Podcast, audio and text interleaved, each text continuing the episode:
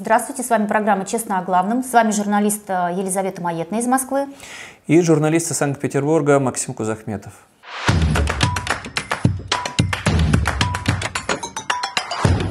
Не забывайте подписываться на наш канал, ставить лайки, комментировать э, то, что, о чем мы вам рассказываем. Еще больше событий, еще более подробное видео в нашем телеграм-канале «Честно о главном». Подписывайтесь, читайте.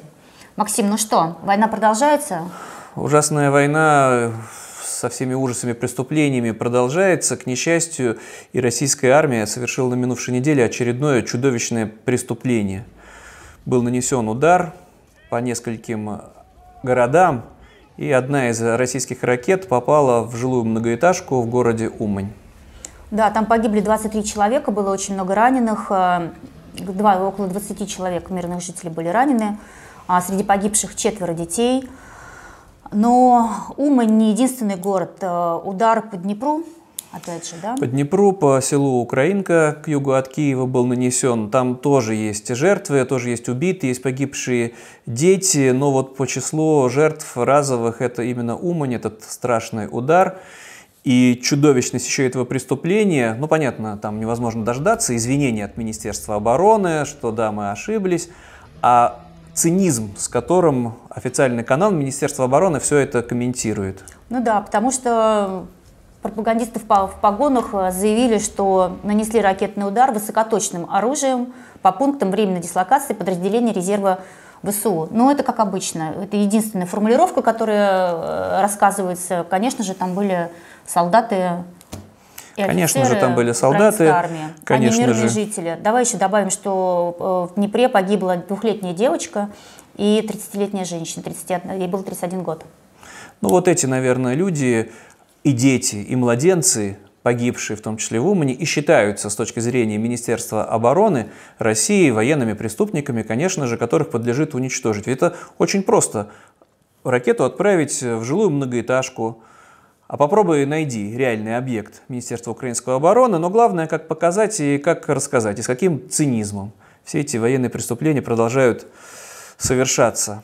А в то же время то же самое Министерство обороны оказывается совершенно беспомощным, когда Украина направляет свои беспилотные летательные аппараты по реальным объектам военной инфраструктуры. Да, речь идет о Севастополе, э, где э, сгорел резервуар, э, резервуар с топливом, площадь пожара была около тысячи квадратных метров. А, удивительно, что не назвали небольшим задымлением. Удивительно. Обычно в таких случаях И говорят... хлопком, да, там? Хлопок, небольшое задымление. Но там просто гигантский столб дыма на много километров поднялся.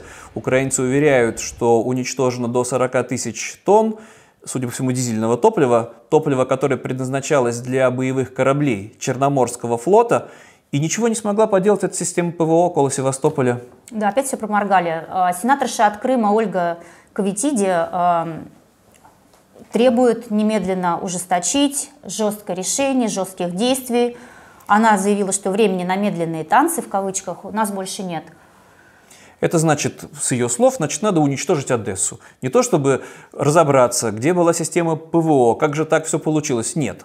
Только вот мстить, но это значит призывает совершенно откровенно, это коллаборационистка, нанести удар по Одессе, ну, значит, тоже по жилым домам. По-другому-то не получается у российских военных никак воевать, только против мирных жителей.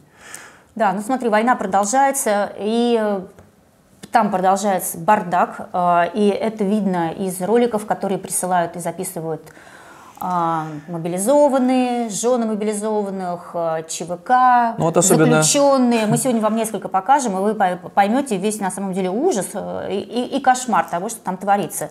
Ну вот, например, наемники Газпромовской чвк записали видеообращение к Путину. Они пожаловались в нем на наемников ЧВК «Вагнер». Это прекрасная история. Наемники из разных ЧВК, пророссийских ЧВК, жалуются друг на друга кому? Владимиру Путину, ни командованию, ни военным. Ну, давай расскажем подробнее, чем же они так друг друга обидели. Ну, батальон, это Газпромовская, Газпромовская ЧВК называется «Поток». И они пожаловались, что вагнеровцы не дали им покинуть э, позиции. Давай дадим им слово. Давай дадим.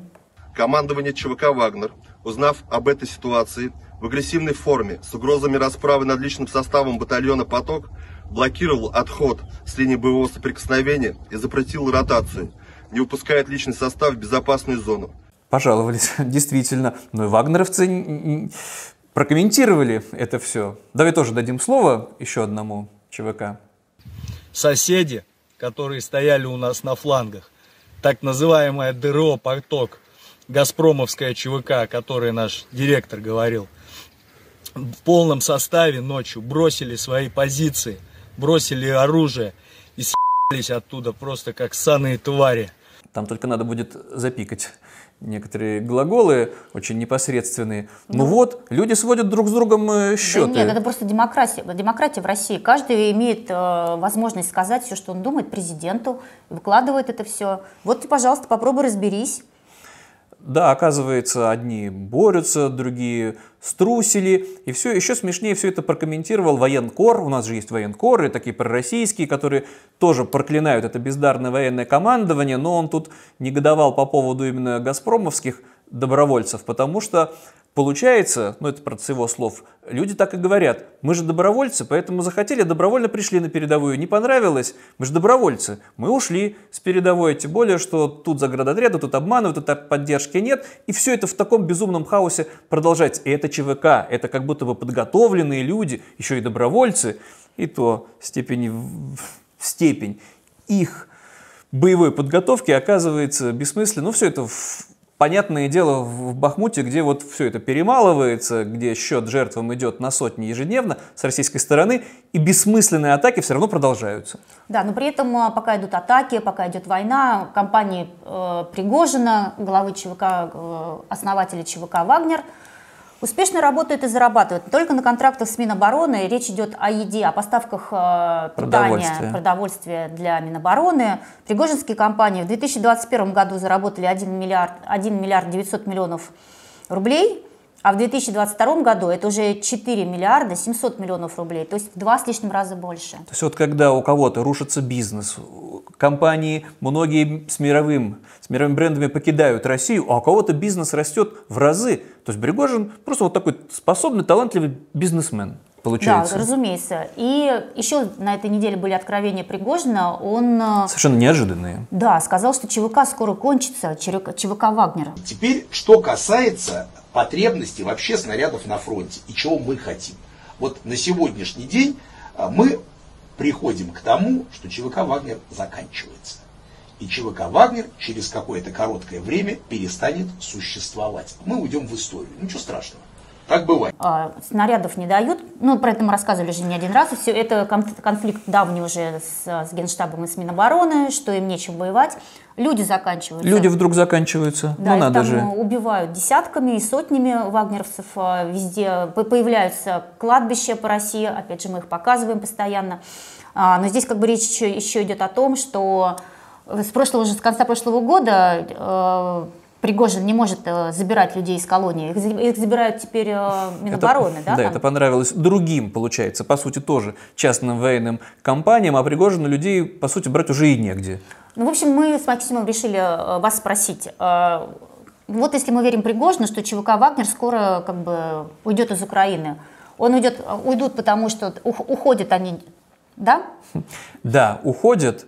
Нет, никуда они не уйдут. И третий вариант ответа, который я считаю самый, конечно, реалистичный, их там э, вагнеровцев всех переубивают украинцы, и воевать реально будет некому, но это касается именно Украины. Вряд ли они уйдут из африканских стран, где ну да, контролируют золотодобычу. просто кончится, потому что кончатся наемники. Ну, потому что не способны на равных воевать с э, ВСУ, с вооруженными силами Украины. Тем более, ну вот надо добавить, есть еще одно просто яркое видео, родственное, связанное с этой темой, очередное на минувшей неделе, видеообращение из Петербурга.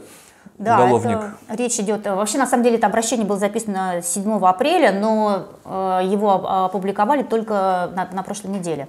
Э, бывший заключенный Юрий Яковлев э, рассказал о том, как Минобороны завербовала в колонии, где он сидел, 110 заключенных, и их на следующий же день уже отправили на фронт. И вот он там рассказывает, что не выдали никаких документов, поселили в подвале, оставили вообще без поддержки, а оружие к ним привез некий Миша, э, вообще просто какой-то мирный человек из, из Москвы, Какой-то человек, да? да, из Москвы, Миша. Давай послушаем, как это Яковлев все объясняет. Опять же, никакого начальства, ничего не было. Приехал такой так называемый Миша, человек. У него есть телеграм Миша на Донбассе. собрал нас, выдал нам оружие, сказал, вот будете штурмовать. Сам он, насколько я понимаю, не военный. Напомним, что полная версия этого видеообращения есть в нашем телеграм-канале, но я прокомментирую. Это, конечно, все мистика какая-то. Ну, 100 человек, больше 100 человек – это рота, но ими должен командовать, ну, точно квалифицированный офицер, человек с высшим образованием военным.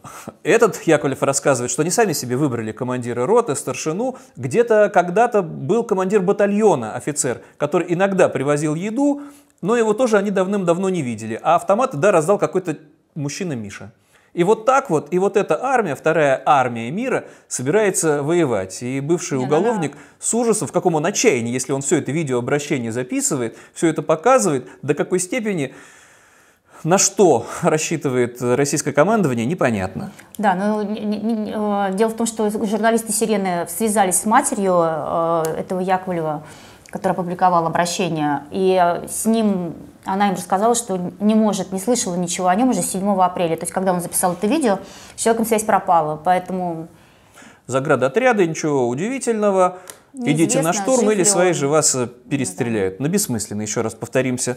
Штурмы. И здесь вот опять возвращаемся к незавидной судьбе мобилизованных. У меня нет сочувствия, все равно в той или иной степени шли они добровольно на это на все, вообще-то за деньги, по большому счету. Ну и здесь эти видео, наверное, не закончатся, пока не закончится война. Это матери, жены, сестры пишут опять жалостливое видеообращение к властям России. Да, ну давай покажем. На сегодняшний день срок службы составляет уже более шести месяцев, в связи с чем им положен отпуск, который предоставлен не был, а также не начисляются э, выплаты за, боевые, за участие в боевых действиях. Просим разобраться в этих вопросах. Ну, вообще таких видео у нас было уже очень много. Здесь женщины требуют, чтобы мужчины их отпустили в отпуск. Они уже полгода прослужили. Да, даже положили... не то, чтобы требуют, просят, ну, просят жалостливо. Да, просят жалостливо, чтобы отпустили их домой. А, говорят, что им не платят те самые 8 тысяч рублей, которые положены в сутки за то, что они находятся непосредственно на линии штурма. У всех кидают на деньги, опять получается из этого видео. Но дело в том, что уже другие женщины, которые дождались их в отпуск, своих мобилизованных, в ужасе плачутся, и уже много публикаций на этот счет, о том, что это возвращаются совершенно другие травмированные люди. Они пьют, они бьют, они мечтают вернуться обратно на фронт, потому что они не видят смысла жизни, они не понимают, как им, э, что им делать э, дома. Они понимают, что таких денег, как на войне, они дома заработать все равно не могут. И Еще... это какой-то адский ад и счет этим мужчинам на тысячи. Но еще вот именно в связи с этим видео жалостливым очень любопытно, что женщины-то говорят, мужчины прослужили больше полугода, им положен отпуск, а их отпустят только когда пройдет либо полтора года, либо по ранению, и все бы ничего, если бы в прошлый раз мы не показывали про ВИП мобилизованного.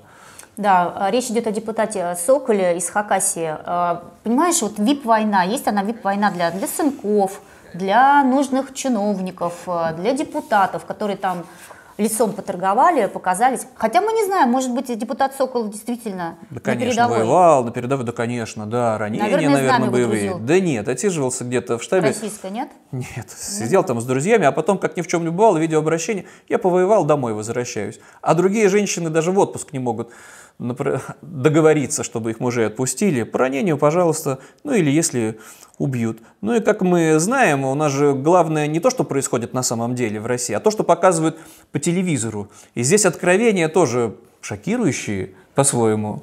Не, ну просто уже замолчать безобразие, которое творится на фронте, невозможно, и даже уже госканалы начинают об этом рассказывать, ну, конечно, немножко ну, устами военных экспертов. Да, Но давай послушаем, как это, да. как это выглядит. Но вот у него как не было ничего. То есть у него там нет танков, у него нет бронетранспортеров. Прости, я а, перебью него... тебя. Это вот тот самый полк, о котором мы говорили э, в феврале месяце. Да, тот самый полк. У него не было даже грузовиков. Я уж не mm-hmm. говорю, что у него не было обычных таблеток вывозить раненых. У него не было ни одного э, запра- топливозаправщика, потому что их просто не было у них в природе. Это очень забавная история. По федеральному каналу, как ни в чем не бывало, эксперт рассказывает про бригаду, у которой нет ничего, им нечем воевать, и грузовики им вроде какие-то должны были отправить, а грузовики и, и грузовики исчезли. Ну как же так? Спрашивают друг друга эти самые прокремлевские пропагандисты. Нет, а кто виноват-то? Нет, в, а этой, в этой насквозь коррумпированной продажной армии ничего другого быть не может. Но люди, которые в это во Но все... это же, Максим, это же дис- дисквалификация вооруженных сил. Дискредитация, да, А, дискредитация. они сами себя Дискредитация. дисквалифицировали. Они сами себя дискредитируют, ну, вряд ли будет заведено уголовное дело именно на этих пропагандистов. да. А может быть и, и доживем. Потому что вот тоже в этой связи мы вот просто упомянули, да, про ВИП, так называемых воюющих на оккупированных территориях, но и они не, не могут себя чувствовать в полной безопасности, особенно коллаборационисты. Потому что, получается, скорее всего, украинские диверсанты, мстители или партизаны периодически устраивают расправы над теми, кто предал свою страну, над теми, кто перешел на услужение в полицай, если так можно выразиться, на сторону российской власти. И здесь вот э, в Мелитополе, вдали от фронта. Да, погиб назначенный Россией глава Приазовского отделения полиции. Ему было 42 года, э, Александр Мищенко его звали. Он умер в больнице от полученных ран. А До он- оккупации, да, работал, э, опять же, начальником Приазовского отдела полиции. И Однако вот- потом перешел на сторону Москвы. Перешел на сторону Москвы, Ну, был недолго назначен. после этого пожил, как мы видим. Да, взорвалась бомба, смертельные ранения, и этого коллаборациониста больше нет. Хотя фронт достаточно далеко. Думал, может как-то отсидеться, и не получилось. Ну и чтобы вот, может, завершить тоже всю эту фантасмагорию с тем именно, как вот путинская армия собирается воевать, это тоже потрясающая новость, что на минувшей неделе арестован полковник Александр Денисов, полковник российской армии. За что? Да, его обвиняют в краже э, танковых двигателей. По версии следствия, значит, э, этот Денисов, который начальник э, автобронетанковой службы Южного военного округа, похитил 7 двигателей для танков. На 20 миллионов рублей. Т-90. А что он для с танков. Не Вот это, он, это вообще совершенно необъяснимая он загадка. хотел Украину продать? Что он хотел? если на Украину. Дело в том, что эти двигатели, они специально для танков предназначены. Это на Челябинском э, заводе их делали. Они больше нигде не пригодятся. Их невозможно в свой Мерседес разместить или еще для каких-то других нужд. И еще сразу 7. Но в любом случае, конечно же, украинцы выражают э, слова искренней признательности этому полковнику, который ворует танковые двигатели, причем часть из них, получается, по версии следствия, была украдена уже во время войны. Это было не два года назад, а сейчас непосредственно. И вот это вот вторая армия мира, и вот такие там полковники, раз полковник, значит, на академию уже Ну, закончил. ты смотри, мы каждый раз рассказываем, как, как немного, в принципе, танков, да, там, ну, они там десятками, там, ну, сотнями, и тут 7 двигателей исчезло, минус 7 танков, это же прям... Все очень непросто вообще этот двигатель Ну, украсть, мы, он или мы огромный. рассказываем про то, как сколько танков поставит там Германия, Украине поставляет, да, там другие страны, и тоже идет речь о десятках, а тут сразу 7, двигателей, да вообще ты не представляешь, что он с ними делал. Он в огороде их, что ли, зарыл? Ну, что он скоро, хотел сделать? скоро узнаем. Ну ладно, Следствие, ждем следствие. Следствие расскажет. разберется, потому что над всем над этим есть, у нас же есть верховный главнокомандующий, к которому, собственно, каждый раз все и апеллируют, все свои жалобы пишут. И здесь мне просто понравилось, судя по всему, очень не нравится верховному главнокомандующему Путину, что его называют бункерный дед. Он явно об этом знает.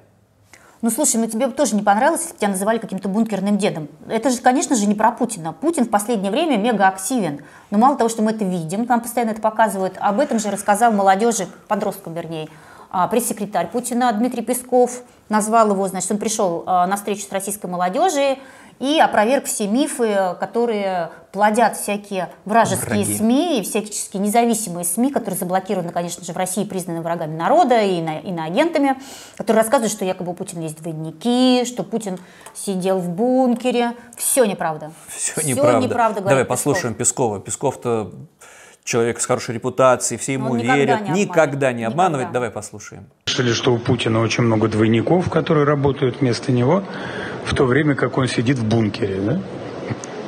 Еще одно вранье. Еще одно вранье. Вы видите, какой у нас президент. Э, ну, он, собственно, как был, он так и есть. Мега активный. Очень убедительно, Максим.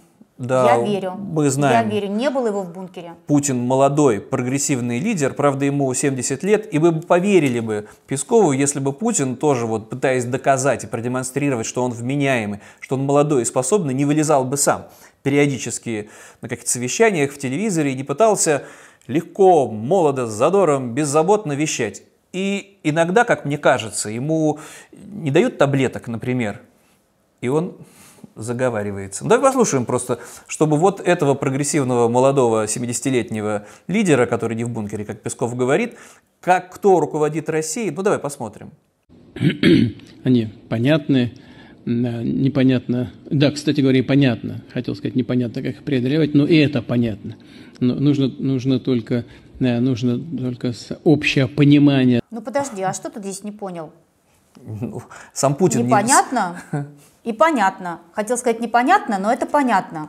Потому что нужно только общее понимание. По-моему, тут все понятно. Путин же очень отлично все объяснил. Конечно, все но объяснил. непонятно, но понятно. Все объяснил. И вот такой вот он э, А ты знаешь, это гениальная лидер. фраза. Это можно вообще просто к любой теме. Да, понятно, непонятно. понятно Геостратег, непонятно. геополитик. Ну, чуть более там говорливый, более способный в этом плане экс президент, который и теперь много, совершеннейший... не забывают, э, блогер да, очень популярный. который, конечно же, экстремист, который вот тоже отправился на минувшей неделе на встречу. Они почему-то все полюбили встречаться с молодежью, что но Песков... Одна, одна надежда на молодежь, ну ты Встречается, глупо улыбается, они тоже глупо улыбаются. Но Медведев пришел там насупившись и рассказал потрясающие новости. А, можно по-разному относиться к э, самому ядерному оружию, да и к оружию вообще – но тем не менее, мы понимаем, что в современном мире ядерное оружие для нашей страны имеет значение той самой скрепы, которая собирает государство.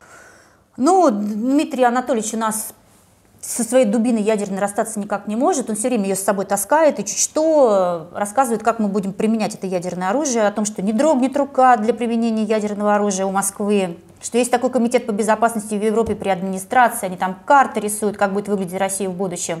И там, значит, будут Соединенные Штаты Сибири, Ямал-Ненецкой, Тюменской республики. Значит, он рассказал каким-то участникам марафона «Общество знания». Общество а, знания ЗЗ там понятно а, какое, з, конечно, ЗЗ, ну, Z знание. А мне нравится, что наконец-таки Медведев, ну, значит, он и Путину показал, изучают эти карты пост России, потому что Россию, конечно, после поражения в войне с Украиной ждет развал. Другое дело, будет он контролируемый или хаотический, когда возникнут отдельные государства на территории последней империи на земле, Путинской империи. И тоже, может, важная новость, завершился шестой уже форум свободных народов поста России. На этот раз он проходил, между прочим, в Соединенных Штатах где тоже обсуждались вопросы будущего устройства, на какие республики, на какие регионы. Ну, прости, меня интересует, конечно же, судьба Ингрии, Ингерманландии, все, что вокруг Петербурга. Но ничего страшного, когда вот говорят, как же так, маленькие республики, нет. Как минимум одна из них будет гигантской территорией. Это Якутия. И здесь вот тоже... Подожди, ну... да я закончу про Дмитрия Анатольевича. Э, мне кажется, очень вовремя напомнить про наш э, прошлый опрос э, мы там спрашивали про алкоголиков, если ты помнишь. Просто вот Дмитрий Было Анатольевич дело. все время пишет такие посты и потом выступает, что все время возникают, я не знаю, насколько они обоснованные, конечно, но мне кажется, что проблема есть ну, в любом случае, репутация человека запойного за ним прочно закрепилась. Ну, он любит хорошие вина, любит виноградники, это мы все знаем, Надо да, же. вы нам про это рассказывали. Ну, не боярышник, уж известное дело. Да, а, у нас был опрос на прошлой неделе, а то мы спросили а, анонимное общество анонимных алкоголиков, кто они вообще алкоголики? Они враги народа, враги России, враги семьи или враги себе? Так, таким образом, это спрашивал, собственно, муниципальный депутат из Петербурга, из Петербурга. Вадим Сафонов, а, который потребовал значит, признать врагами народа общество анонимных алкоголиков, которые когда-то давно были в Соединенных Штатах, а здесь, э, в России... Но движение там зародилось, а да. значит, они наши враги. Да, ну, просто, просто враги. Ну, так вот, наши читатели и зрители а, считают, что действительно 10% считают, что это враги народа алкоголики, 21% враги семье, и 69% враги себе. Вот Дмитрий Анатольевич куда попал? Как он, конечно, враг сам себе, и он враг всем. И семье, и себе, и, и конечно же... Конечно же, враг народа. Враг когда народа, ты все время безусловно. свои ядерные дубины, ну, конечно, какой то друг народа. Ты все время угрожаешь, правильно? А я тогда закончу с Якутией, потому Давай. что вместо империи будет независимая Якутия. В Якутии все хорошо с ресурсами. Просто на сегодняшний день выглядит это так, что все эти ресурсы, как и из других регионов, выкачивает Москва, а взамен дает какие-то крохи, и это, конечно, потрясающее видео, когда на фоне, в принципе, достаточно современных зданий, в центре города, в центре Якутска, жуткий, настоящий туалет э, с дырой, там же еще вечная мерзлота, как все это выглядит тревожно. А в Якутии не хватает денег ни на что. Ладно там э, на туалет, а еще вижу, моста до сих пор нет. Это один из крупнейших городов, в центре протекает, ну не совсем в центре, река Лена, а моста через нее нет. Все никак нет на это денег. И когда Якутия Ну, будет а свободной, слушай, ну, независимой, же, э, все изменится. полгода можно по снегу, Да, но.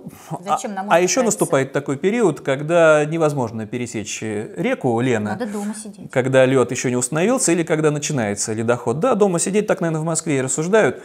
В Москве просто не было бы мостов через реку Москву. И тоже жили, жили же когда-то так. Ну как-то в скрепах. Жили же как-то. Нормально, скрепно, все хорошо. Но все изменится. Ну да, ну, давай переходим к пропаганде. Как А, же ж без пропаганды На неделе совершенно по- появился потрясающий мультик, называется «Азбука слов».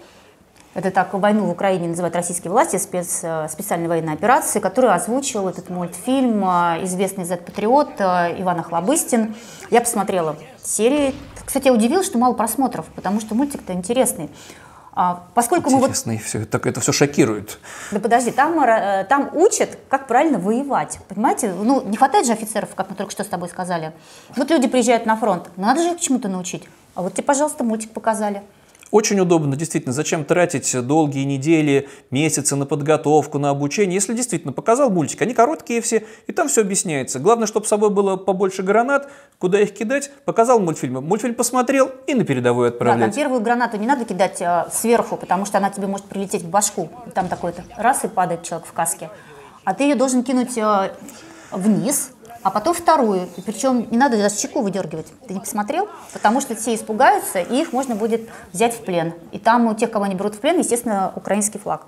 Ну, вообще много, например, там еще таких полезных советов, что если выстрел, то тебе надо взять чуть-чуть правее, потому что, скорее всего, стрелять в тебя правша, и тогда ты его убьешь. Очень полезный мультик.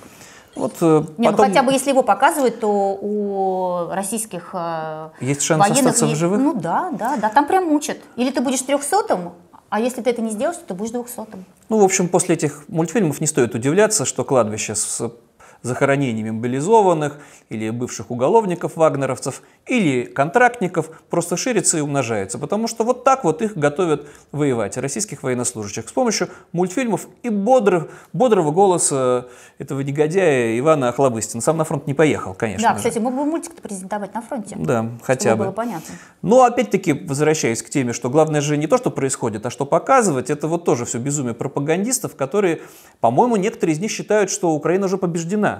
Уже пора нам обратить свой взор на другие территории, которые, видите ли, ускользнули Нет, ну просто из это, империи. э, Украина это стратегическая цель, а- ну, в смысле тактическая, а ну как бы дальнейшая стратегия, надо же дальше захватывать мир. Видимо, поэтому надо это все обсудить. Да, но при этом, нет, ну тогда другая тема пропагандистов. Одни пропагандисты, как мы уже сказали, рассказывают, что бригадам нечего, нечем воевать, а другие пропагандисты, как ни в чем не бывало, ну давай тогда послушаем, говорят, что а украинцы ведь могут захватывать города на территории уже внутренней России, оказывается, и их некому защищать. Давай послушаем. Вот предложение э, председателя комитета по обороне Госдумы генерала Картополова о том, что э, нужно э, создавать фактически войска территориальной обороны для прикрытия госграницы, потому что действительно мы, Россия это не Советский Союз, Опять дискредитация. Вообще-то дискредитация, но человек совершенно откровенно говорит, что у нас же не Советский Союз, границу мы так охранять не можем, поэтому э, единственный выход это надо создавать отряды теробороны, это значит надо, чтобы вот местные жители просто сами границу охраняли, больше некому. Но не ну, полицейские слушай, же да, будут этим заниматься, что не военные. это опять рассказывают люди, которые обещали Киев за три дня, но три дня затянулись прям. Ну так вот, но есть другие, более оптимистично настроенные пропагандисты, которые как раз-таки живут в каком-то другом измерении, Украину победили, нам ничего не угрожает, пора нападать на Казахстан. Это в эфире радио «Комсомольская правда». Ну давай послушаем этих патриотов. Там в Казахстане полагают некоторые, что мы в перспективе хотим по украинскому, как они говорят, сценарию отжать у них Северный Казахстан. Ты как считаешь, у нас были такие планы? Есть ли у нас расчет на это? Я считаю, что у нас есть исторические права на эти земли. Это промышленный край. Это города, которые строили наши, наши предки. Вот. Почему мы их подарили в 91-м? На основании чего? Там же все наше. Ну, конечно. Зачем а, территории на севере страны-то подарили? Подарили, оказывается, Казахстану территории северные, а они наши. А в 91 году подарили. И вот патриотам, вот у нас в России очень мало земли, очень мало. Да, людей жить много, нам негде. Жить негде, все друг у друга на головах. Э, Это вообще, ну, ну как жить-то, как жить? Ну вот сейчас надо срочно отобрать просто у, у Казахстана северные территории. Там страна большая, это все наше должно быть. И тогда заживем-то, наконец-таки уже. Да, ну вообще патриотизм головного мозга в России все время при, принимает какие-то причудливые формы. Вот отличился смоленский депутат Максим э, с горячей фамилией Баранов. Он покрасил свой Мерседес, автомобиль немецкого концерна, Удивительно, не да. российский автомобиль, покрасил, значит, в камуфляж. Камуфляжный, как-то камуфляжный цвет же, нет такого выражения? Ну, камуфляжными цветами. Ну, в общем, э, сделал из своего Мерседеса такой Z, Мерседес патриотический, почему-то тоже не на фронт. Отправился, поехал, портрет Путина туда прилепил, снял целое видео. Давай послушаем, как он там бодр. Мы Россия! Путин сила! Да, здесь он говорит, мы Россия, Путин сила. Замечательный, да, слоган. Но на самом деле не- даже Z-патриоты не все остались довольны этим видео. Ну, например, есть такая вечная красная шапочка актриса и популярный блогер Яна Поплавская. Она, например, возмутилась этим роликом и даже а, вызвала, пригласила интервью этого депутата. Вопросы у нее такие, а где он взял деньги на этот Мерседес? А правда ли, что это несколько миллионов стоит, значит, покрасить его этот камуфляжный камуфляж? Сколько стоит нарисовать Путина? Ответьте нам. И почему, собственно говоря, вы не потратили эти деньги и не помогли людям на фронте, а потратили на какую-то ерунду? Главное же, чтобы Путин был доволен. Вот главное, ты кричишь, я за Путина, и Нет. все. Знаешь, что я ответила смоленский депутат Максим Баранов? Он сказал, хорошо, я отвечу на ваши вопросы, но только отвечу в зоне... Он Пригласил ее на войну поехать. Он сказал, что он уже там был. И вообще его бойцы попросили вот э, такую поддержку оказать Владимиру Владимировичу. Как удобно. Нормально? Всегда, это вот, э, конечно, достижение именно единороссов, всегда ссылаться на избирателей, что я выполняю их волю. Это они просят меня зарплату себе увеличить, э, детей своих устроить куда-нибудь за границу. Это все в государственных интересах. Опять же, он туда съездил и вернулся. Никто его там насильно не держал, понимаешь? Удивительно. И челобитную, да, записывать не пришлось его жене, матери, сестре. Верните ему его Верните мужа Баранова. Если ты да. ВИП, мобилизованный из Единой России, будь у тебя и Мерседесы, и Путин тебя будет любить, и будешь вот такой жизнерадостный, он же еще сравнительно молодой почему-то. Ну и здесь давай уж тогда, Молодой. ну что, на фронт, конечно, должен был бы тогда поехать, и раз уж такой патриот. И машина у него уже готова, прямо на машине бы и поехал бы в Бахмут пробиваться, там фронт прорывать.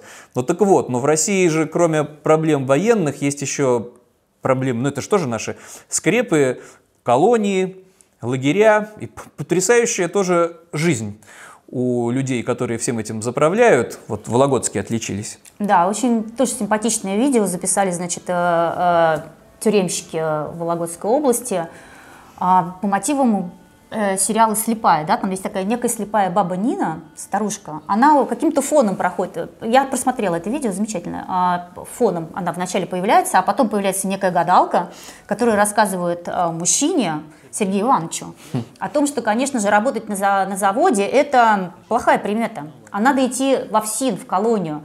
Понимаешь, опять получается, действительно сейчас ОФСИНовцев-то работы меньше. Сколько забрали на фронт этих э, осужденных? Ну, судя по всему, не хватает, тем не Но менее. все равно их не хватает. Хотя работа не бей лежачего, да, там как бы тебе звание идет, тебе потом пенсия рано идет. э, А одни еще- сплошные А еще власть. ништяки. Власть, что Еще вот ты власть. имеешь да, безграничную власть над несчастными людьми, которые никаких прав не имеют, заключенные, соответственно. Ты можешь как угодно над ними издеваться, можешь вымогать у них деньги, если у кого-то из них есть. И что вот заставляет здоровых, крепких мужчин идти? Ну, там зарплаты, кстати, не очень большие. Это вот только Это как сказать, садизм. кому как. Не, Только ну кто-то, больше, да. конечно, если ты обворовываешь заключенных, их пайки, в том числе мы еще доберемся до одного заключенного, до Навального тоже расскажем, вот над которым тоже можно издеваться. Но главный вот ролик, да, что на заводе работать не круто, не модно. Модно быть вертухаем. Это вот как раз в духе времени. Да, Все и, подходит. слепая баба Нина сказала, что надо быть, надо идти. И, между прочим, Сергей Иванович пошел, устроился на работу.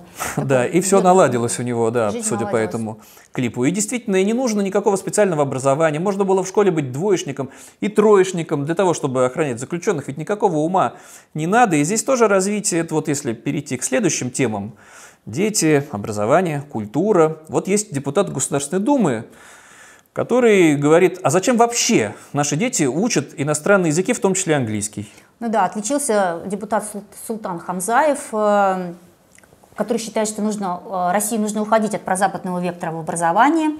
Действительно, зачем, э, зачем вообще нужен этот английский язык? Визы не дают, никогда никого не пускают, Россия самодостаточная, и вообще давайте китайский учить, если ты помнишь, мы рассказывали, что... Не, про это Хамзаев не говорит. Про это он не говорит, но английский уже лучше убрать, потому что, между прочим, в образовательной программе США или Великобритании разве есть обязательно русский язык, спрашивает он? Действительно нет.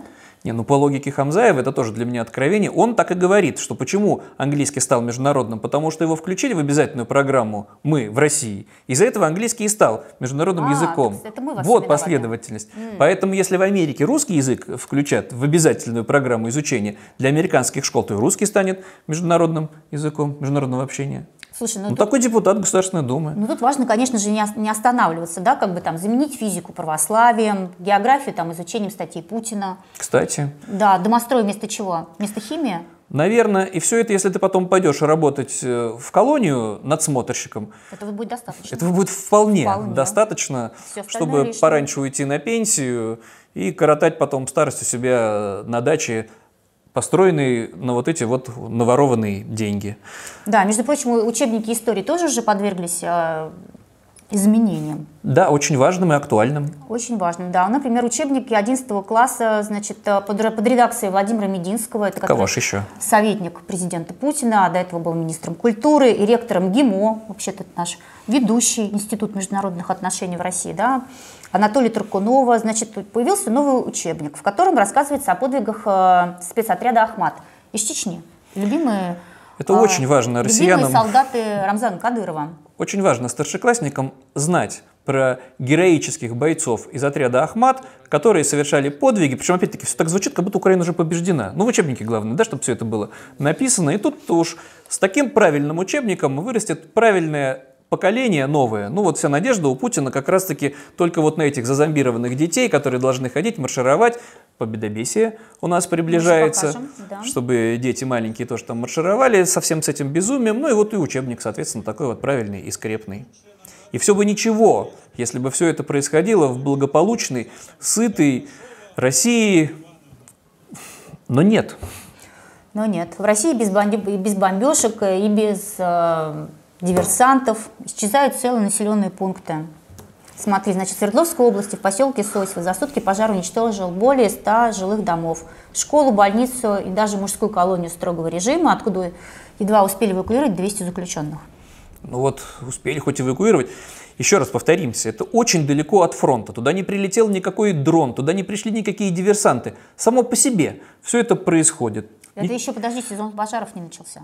Ну вот как еще, будто бы... Еще, еще нет жары еще нет жары. И дело в том, что ладно бы это какое-то было вот одно такое несчастье, вот где-то в одном населенном пункте, нет. Там как раз-таки все это по нарастающей. Да, смотри, Курганская область, Кетовский район. Огонь полыхал на площади до двух с половиной тысяч квадратных метров. Опять же сгорели десятки жилых зданий и хозяйственных построек. И не только в Курганской, и не только в Свердловской области, а еще и в Омской области тоже полыхали пожары, но там оказался очень такой вот бодрый, оптимистический губернатор. А видео тоже, опять же, потрясающее. Просто кино, э, из советского времени кино. Только я такого не помню кино, где бы бабушка в платочке возила председателя. Это вот прям вот стилистика такая. Причем такое ощущение, что нет действительно где-то по Украине. Здесь все уже разрушено, все полыхает у них за спиной сплошное пепелище, но mm-hmm. это, это исполняющий обязанности главы Омской области Виталий Хаценко говорит, нормально все, сейчас этим пострадавшим раздадим по 150 тысяч рублей, 150 тысяч рублей это бешеные деньжище, ну как он думает, наверное, и они себе там хоромы подстроят получше, поновее, бабушка все в порядке. Себе новую косынку. И бабушка там, да, так вот везет его и рулит, потому что это и есть опора режима, вот эти вот правильные скрепные губернаторы, которые ведут себя действительно все это возвращение к скрепам, к истокам, к старинным временам, когда приезжал на кормление воевода, государев человек, и чуть что одного плетьми другому ноздри вырвать. И вот если что и расстраивает этих людей, что они вынуждены иногда почему-то перед своим населением оправдываться. Ну, ты, наверное, хочешь э, рассказать про главу Коми Владимира Уйбу, да? Да, такой вот яркий, колоритный пример. Давай покажем это видео. Еще раз говорю, глава проводит совещание. Временно территорию я отцепил под себя. Это вы должны встать вот сюда, вот с Прогресковыми, и сказать, территория отцеплена под проведение совещания главы республики, гаранта Конституции. Так и передам. Встаньте и стойте. Задача стоять нам не поступала. Кому? Кто не поступал? Вы не поняли меня? Я вас услышал. Не, не поняли меня? Понял, понял. Вот встать и стоять, пока я не уеду. Ну, это, кстати, не первое видео. Вообще, на прошлой неделе их было два, где засветился как раз э, Уйба. Он же там и говорит, я, я ваш Путин. Как бы я на- на это в коме. Я, Да. я, ваш, Я ваш Путин. здесь Путин, я ваш Путин, да. Поэтому... И вообще граждане жалуются на то, на что жаловаться не надо. Действительно, ну почему они жалуются-то? Вообще, как посмели жаловаться жители в коме на то, что неправильно припаркована машина губернатора. Да кто они такие? Он проводит совещание, он государев человек. И еще и, и дальше же все это развивается. Он же этому полицейскому, который говорит, машина неправильно припаркована. Что? Давай здесь вот, вот здесь вот, должен меня еще сторожить и охранять от граждан неразумных. Не, ну ты заметил, же не сказал ему, у тебя же есть дубинка, что ты их не разогнал, этих он, жалобщиков. мне кажется, А хотел сам, сам этого полицейского хотел бы ударить и высечь или выпороть его. И вот утрачены вот эти вот традиции, чтобы выволокли непослушного какого-нибудь горожанина, высекли бы его публично, остальные стали бы более сговорчивыми и не жаловались бы.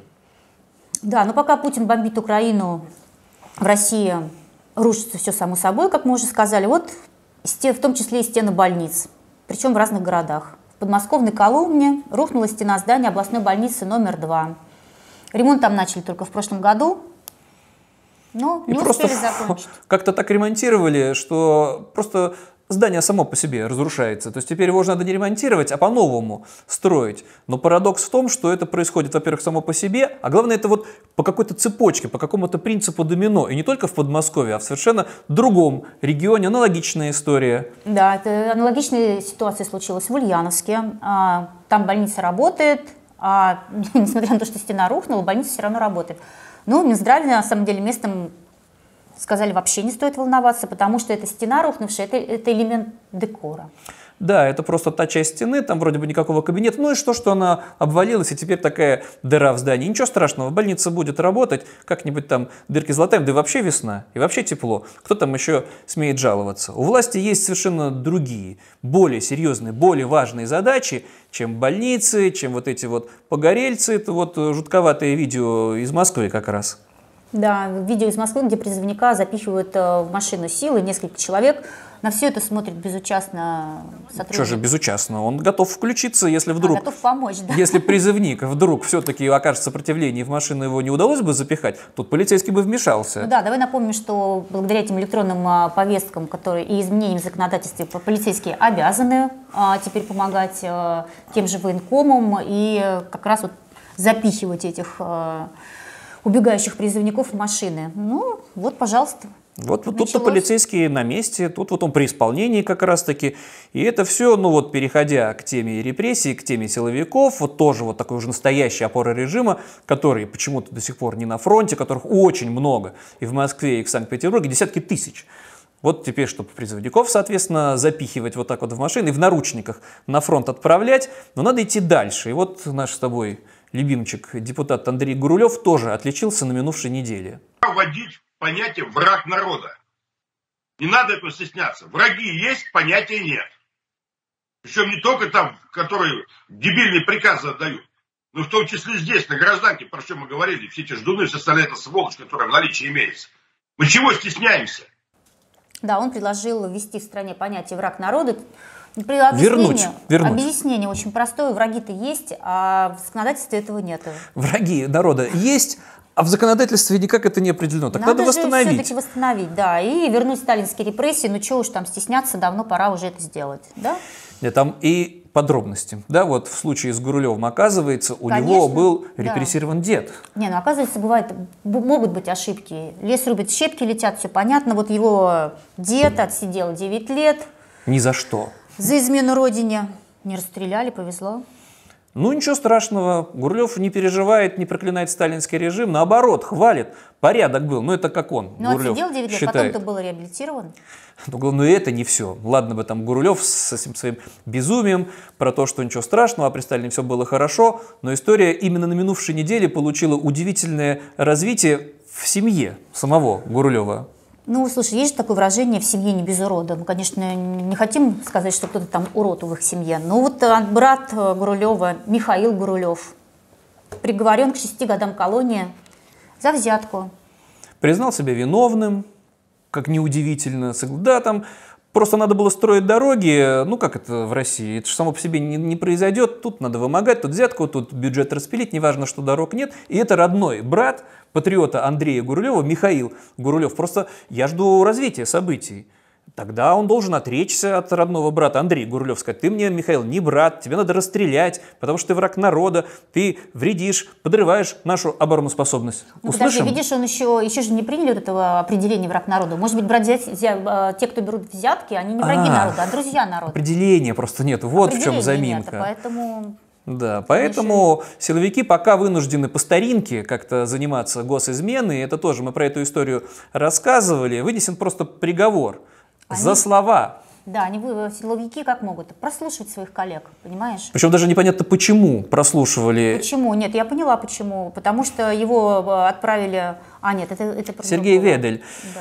Нет, прослушивали его, судя по всему, все-таки пытаясь найти компромат на его начальство. Он вообще не бог весь какая шишка был в системе МВД. Просто он имел неосторожность, напомним, да, в общении с родственниками украинскими осуждать, негодовать по поводу того, что Россия, ну сочувствовать даже, бомбит украинские города. Он говорил только по телефону. Но из-за того, что его разговоры прослушивали другие силовики, это получилось уже публичное общение. Да, вот э, силовик, который слушал разговоры э, этого Сергея Веделя, он же Клоков, э, испытал э, чувство тревоги, страха и незащищенности. А вот, между прочим, сам Клоков, этот бывший техник МВД, сказал на суде, «Э, я офицер, 18 лет защищал закон.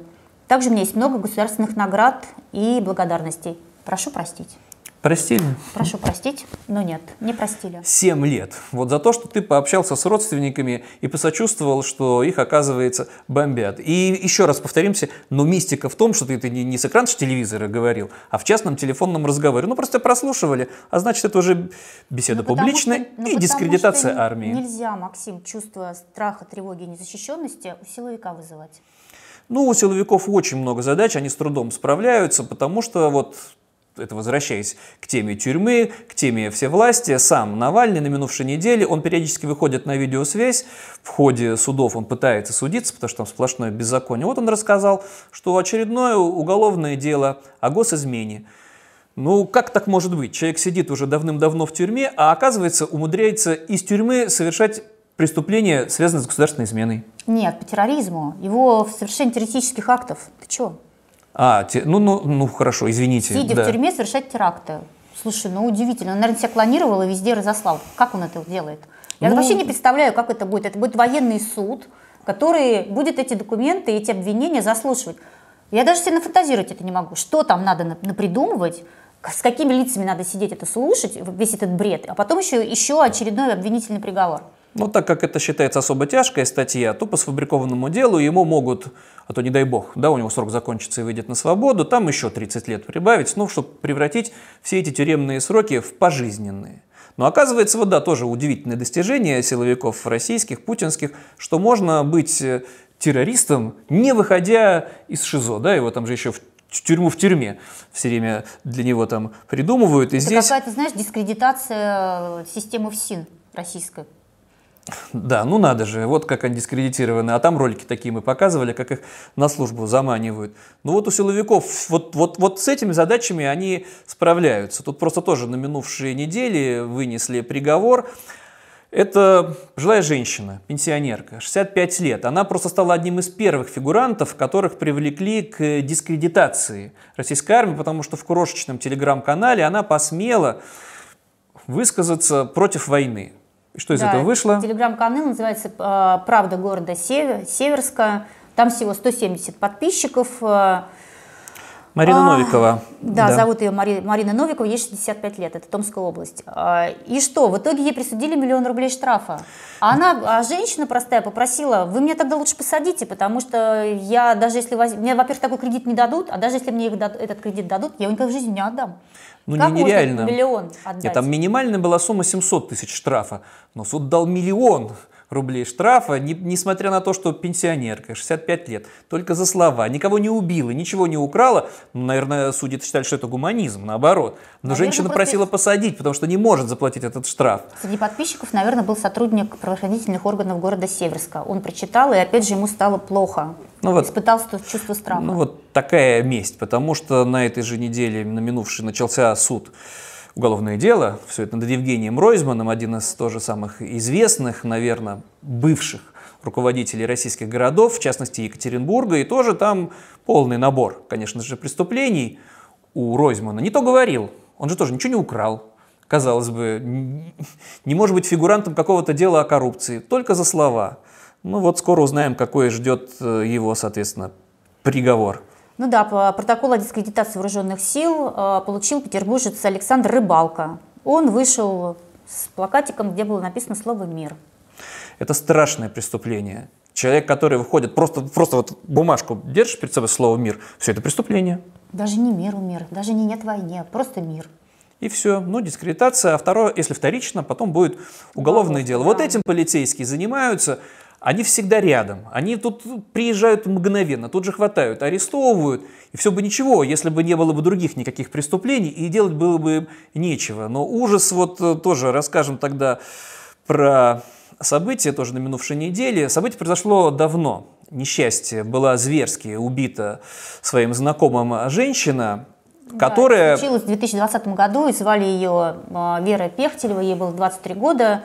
И убил ее бывший бойфренд э, Владислав Конюс. Он убивал ее долго и страшно. Там больше ста ранений было, изнасиловал. Это слышали, да, слышали соседи, эти нечеловеческие крики. Они семь раз звонили в полицию, и так как эти разговоры записываются, то впоследствии достоянием общественности стали разговоры, реакция полицейских с, с, со смешочками, с веселушечками. А что это по поводу вот этой, которую там режут, опять звонят? Ха-ха-ха. Ну так вот. Полицейских привлекли. В итоге, ну это что, не быстро происходит, да, полицейский да, шапора ну, давай, режима. Значит, этого Конюса осудили, по-моему, на 17, 17 лет ему дали за убийство. Да уж не 25, это что да, ну, убийство. здесь же не оказание помощи, как бы, да, и не исполнение своих прямых обязанностей, какие там еще есть уголовные статьи.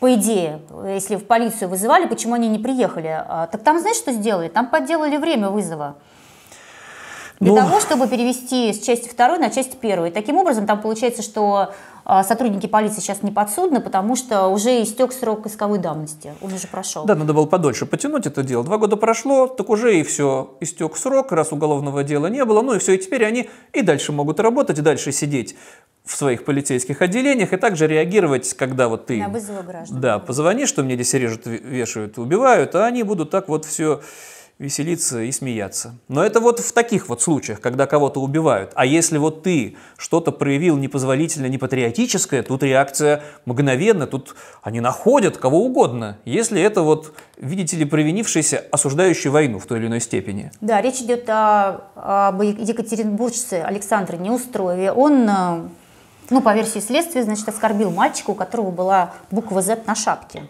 Просто видео попало в сеть, где этот мужчина мальчику говорит, ну, достаточно действительно в грубой форме, ты что на себя напялил, твои родители вообще в курсе, что ты делаешь, это видео попало в сеть, и вот тут полицейские включились. Да, ну, конечно же, тут же был донос организован, тут же полиция нашла злоумышленника. Не, причем э, там не, не очень все было хорошо видно, в основном со спины, нормально все. За сутки нашли. Оказывается, когда надо, камеры работают, полицейские прекрасно ищут, и наказывают. За слова, да, заставили извиняться, там теперь уголовное дело, мальчик теперь тоже превратился в героя, Герой, он да. же в шапке Z, это такой Павлик Морозов современный получается. Поэтому нет, не надо грешить на полицейских. Вот они же могут делать свою работу, правда, своеобразную очень. Ну, наверное, надо переходить к чему-то хорошему. Мы все это рассказываем про ужасы, про смерть, про убийство, а ведь есть же всегда что-то хорошее, если приглядеться повнимательнее. Ну, у нас очень, как, обычно, странные хорошие новости, потому что... Почему мы... странно? Ну, давай я тогда начну, ну, давай. а ты мне все есть, объяснишь. У меня есть возражение, да. У меня и для меня это было откровением. Я не знал про эту женщину, что вот некая Елена Блиновская миллиардер.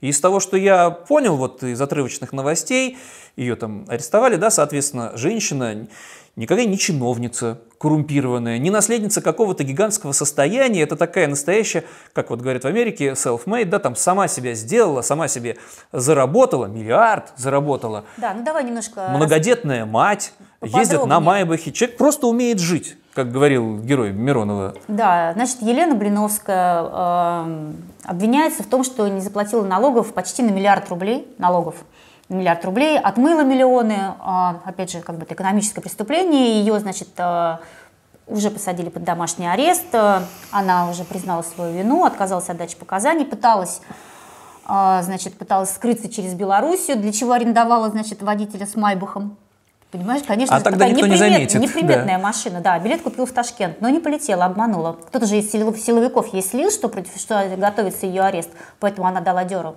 Ну вот, ну действительно, у нее четверо детей, она для начала удачно вышла замуж. Не, не то, что она там прям с нуля, нет, у нее нормальный ну, муж бизнесмен. У него несколько, в нескольких, у него 13 на нем, на нем предприятий, между прочим, там а, и рудой, и с рудой связанная, и с, и с полезными ископаемыми. Но разбогатела все-таки она, я так понимаю, по-другому. Елизавета, ну ты тогда должна объяснить мне и тем, кто нас смотрит, как же вот женщина, во-первых, как она заработала свои миллиарды, и в чем все-таки подвох?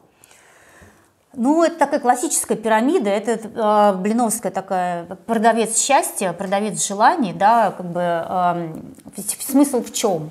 Что надо правильно формулировать свои цели, правильно посылать запросы в космос, и так далее. Ну, например, я прочитала, как э, редактор РБК попыталась э, понять, как устроена у нее пирамида, и прошла один из ее тренингов. И, например, на первом, на первом этапе э, надо было выбросить, например, 60 ненужных вещей или почистить память в телефоне, избавиться от лишнего. Потом надо было, например, загадать себе желание, но при этом нельзя э, отрицание, нельзя вот не что-то там не делать, что-то не хотеть. Нельзя, например, какие-то неэкологичные желания. Ну, например, нельзя пожелать увести чужого мужа. Нельзя, нельзя, такого нет. Или там отбить чужого парня. Нет. Заработала-то она миллиарды на чем? А там хочешь дальше идти, хочешь, чтобы тебя научили, там, например, как тебе там хорошо выйти замуж, как тебе, чтобы у тебя была счастливая семья, чтобы у тебя был крутой, богатый муж. Это все как бы курсы, курсы, курсы. Это уже платные опции, да? Да, дальше ты уже там какие-то деньги платишь, приходят новые. У нее, было, у нее были там 150 тысяч э, участников курсов. 150 тысяч. И, и по 5 тысяч рублей я ну, там понимаю... разные, разные цифры, кто-то 5 тысяч платил, кто-то больше платил. А, ну, вот некоторые аналитики считают, что а, поплатилась она за свою, ну, за свою нескромность. Ну, как бы то э, день рождения она устроила, там 120 миллионов на него потратила, 40-летие отметила. Да, да. да, можно, это человек просто умеет жить. Ну что тут день рождения? Ну женщина в 40 лет может позволить себе отметить как-то... Муж подарил ей Бентли. Про, про это все рассказывается. Вот эти инстаблогеры, которые много зарабатывают, они очень любят про это рассказывать, как, как надо жить красиво. Но иногда это начинает раздражать. Ну тогда у нас, соответственно, появилась гипотеза, с чего бы вдруг эту получается, неплохую женщину, которая всех учила быть счастливыми. Она же не против войны, она же ничего антивоенного не высказывала. Да, Почему они, кстати вдруг... говоря, никто не лезут в политику, потому что справедливо считают, что тогда часть их клиентуры просто отвалится, если они там, например, майку «Единая Россия» или там ЗАСО что-то оденут. Ну, конечно же, при этом они власть не критикуют. Зачем? Они просто зарабатывают деньги, но не платят все, что положено, потому что а якобы мне очень понравилось э, объяснение, что не все эти блогеры, э, которые эти продавцы счастья, э, просто понимают, как платить платить налоги. А, какие да, наивные. вот, например, у Блиновской, между прочим, экономическое образование первое. Да. А потом уже куча психологических. А налоги не платила. Но я все-таки Там поделюсь, компаний шли налоги. поделюсь тогда гипотезой, что, вероятно, среди ее клиентов оказался, хочется сказать, бункерный дед, но он же не в бункере, нет, оказался один пенсионер, 70-летний, которому тоже хотелось, чтобы его желание исполнилось, а тут как все просто. Перечислил 5000 рублей или побольше запасом. Там же в одной из опций она же предлагала, перечислите столько денег, сколько вам не жалко. Путин уже и миллиарды было бы не жалко, просто обратно их не можешь получить. И не сбылось. Вот в чем То есть, несчастье. Подожди, ты думаешь, он загадал Украину в три дня, а Блиновская не исполнила? Начались да, проверки. он все сделал, как она учит, например, прошел там курсы, все же это еще онлайн, да, ему не обязательно, он из бункера мог эти курсы проходить, и не сбылось. Обманули, опять обманули. Все Поли- Путина обманывают. Ты политику ей пытаешься при- пришить, а между прочим, между прочим, это просто экономическое преступление. Во всех странах мира за неуплату налогов вообще-то сажают в тюрьму. Ну, мы скоро узнаем, да, вот если ее отпустят, значит экономическое. Если не отпустят, то надо отвечать за неисполненные желания. Это же безобразие-то какое. Путин же все обманывает, все. Да вообще, да. Но, а может быть, он неправильно, может быть, он какое-то неэкологичное желание загадал. Или желание неправильное загадал, Он да? просто неправильно составил запрос, а его личный тренер, который Судя по всему, проверял его анкеты, Ну и все-таки я вот немножко Не на оптимистичной ноте. Вот оказывается, что можно даже в условиях войны богатеть не на оружии, не на продаже людей, а просто вот рассказывая о том, как стать счастливым. Это же сравнительно безобидно. Может, этим бы и жили. Может, и Путин бы вот жил бы, рассказывал, как стать счастливым, лишь бы никого не убивал. Но нет. Превратился в военного преступника. И будем через неделю рассказывать, как события развиваются дальше. Тогда будем прощаться. Да, давайте прощаться. Не забывайте ставить лайки, подписываться на наш канал, читайте телеграм «Честно о главном», э, принимайте участие в нашем опросе по поводу ЧВК «Вагнер». Э, С вами были журналисты из Москвы Елизавета Маетная. И журналист из Санкт-Петербурга Максим Кузахметов.